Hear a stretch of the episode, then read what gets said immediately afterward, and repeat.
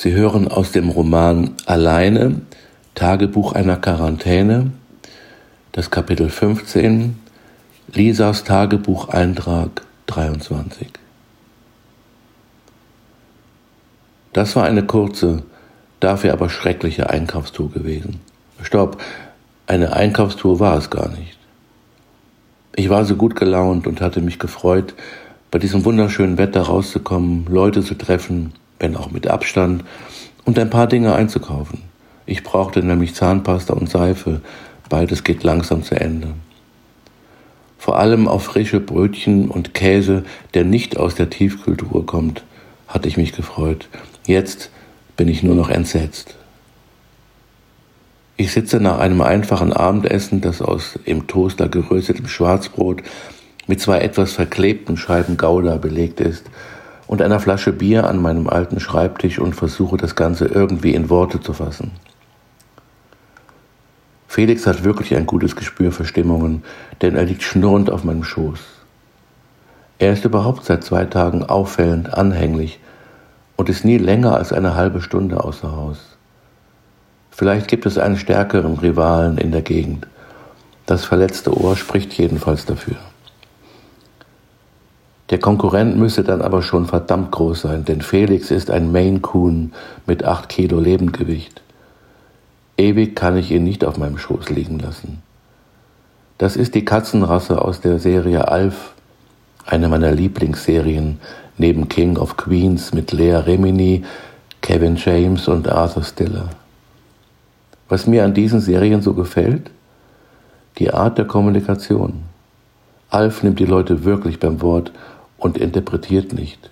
Und Doug und Carrie zeigen, dass man sich bei aller Unterschiedlichkeit lieben kann und den anderen am Ende sein lassen kann, wie er ist. In der Beziehung hatten Grete und ich den gleichen Geschmack, außer bei den Filmen Die Geierwalli in der Fassung von 1956 mit Barbara Rütting, nicht die von 2004 mit Christine Neubauer, oder dem Kaiserwalzer von 1953 mit Winnie Markus die sie beide auf alten VHS-Kassetten hatte. Die hat sie sich sogar mehrmals im Jahr angeschaut. Ich stand als Teenie eher auf Titanic oder Bodyguard. Der Tag hatte so gut begonnen. In der Seitentasche meines Rucksackes befand sich mein Ausweis, eine Atemschutzmaske und der ausgefüllte Zettel, den, ich mir, den mir der Mann vom Gesundheitsamt dagelassen hat. Die Sonne schien und das mit dem Fahrradfahren klappte schon nach 200 Metern. Das Rücklicht ist zwar kaputt, aber im Dunkeln hatte ich sowieso nicht vor, durch die Gegend zu gondeln. Jetzt nach diesen Erlebnissen erst recht nicht mehr. Das Erste, was mich gewundert hat, ich habe nicht ein einziges Auto gesehen. Auf dem schmalen, geteerten Weg bis zur Landstraße war das noch relativ normal, weil die nur zu drei Höfen führt. Aber auf der Hauptstraße zum Dorf sind eigentlich immer Autos unterwegs, besonders um diese Tageszeit. Nur auf einem weiter entlegenen Feld fuhr ein einsamer Traktor. Dann kam ich zu der Tankstelle am Ortseingang des Dorfes. Ich zog meine Maske auf und wollte Maria Hallo sagen. Die Pächterin war aber nirgends zu sehen, auch ihre Tochter nicht, die manchmal mit an der Kasse hilft, wenn viel zu tun ist. Ich habe durch die Scheibe geschaut und meinen ersten Schrecken bekommen. Der Getränkekühlschrank stand offen und war leer, genau wie die Regale mit den Süßigkeiten und sonstigen kleinen Fläschchen mit hochprozentigem, die man dort kaufen konnte. Nebenbei bemerkt habe ich nie verstanden, wieso man an Tankstellen Alkohol kaufen kann. Ich bin dann um die Tankstelle herumgelaufen und habe am Wohnhaus der beiden geklingelt, aber keine Reaktion bekommen. Auch ihr Hund hat nicht angeschlagen. Auf dem Rückweg zu meinem Fahrrad habe ich mir die Zapfsäulen näher angeschaut. Die waren mit Schlössern versehen. Auch die Wassereimer, die sonst zum Scheibenreinigen bereitstehen, waren weg, genau wie der Schlauch der Luftanlage.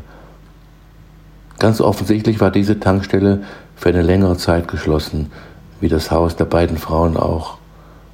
Ich bin dann weiter in Richtung Dorfzentrum geradelt, wo die meisten Geschäfte sind. Sehr wenige Menschen waren unterwegs, alle natürlich mit Atemschutzmasken und alle liefen herum wie die Zombies. Vielleicht habe ich mir das auch nur eingebildet und es passt eher der Ausdruck depressiv. Um es vorwegzunehmen, mit dem Einkaufen war nichts. Beide Geschäfte, die Bäckerei, die nicht mehr Riedler heißt, und der Supermarkt, waren mit Brettern vernagelt. Solche Bilder habe ich das letzte Mal nach dem Wirbelsturm in den USA gesehen, wo die Geschäftsleute ihre Läden vor Plünderern auf diese Weise geschützt hatten.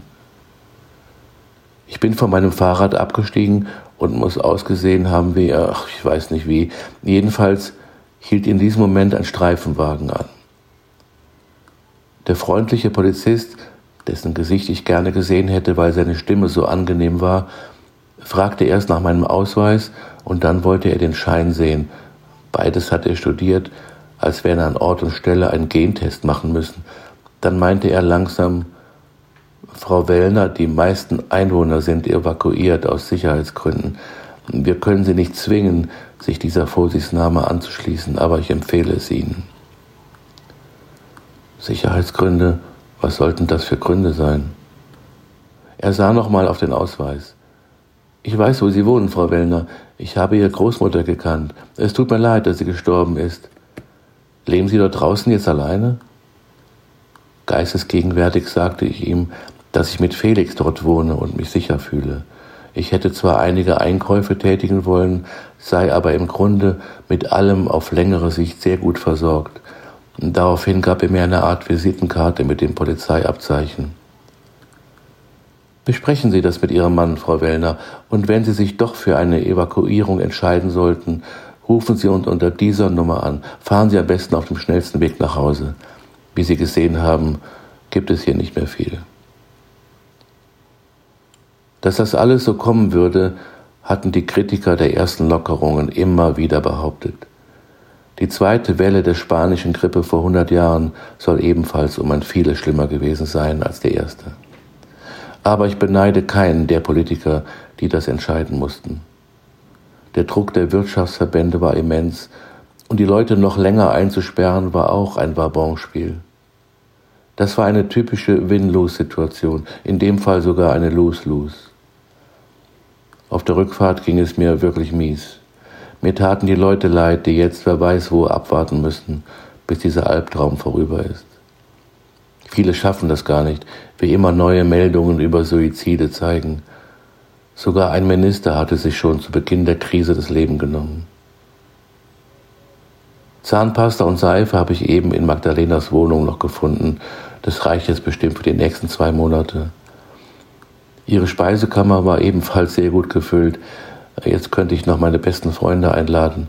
Das wäre sicherlich eine Gaudi. Ich wusste gar nicht, dass Magdalena auch aus der Familie der Hamster stammt. Küchenrollen sind auch noch in Gretes Schrank mit dem Putzzeug und das Wasser kommt aus dem eigenen Brunnen, falls das andere Mal ausfallen sollte. Als vor ein paar Wochen das Toilettenpapier zu den begehrtesten Artikeln gehört hatte, habe ich mich schon gefragt, ob die Leute zu Hause kein fließend Wasser mehr haben. Wir hatten das in den Nachrichten auf dem Schiff verfolgt. Sogar Schlägereien zwischen braven Rentnern hatte es in deutschen Supermärkten darum gegeben. Wenn ich das schon nicht verstanden habe, hätte man einmal die Reaktion unserer indischen, pakistanischen oder philippinischen Mannschaftsmitglieder, die meist im Maschinenraum oder der Wäscherei arbeiten, hören sollen. Die haben sich vor Lachen gar nicht mehr eingekriegt. Ich glaube, die Deutschen sind ein anal fixiertes Volk.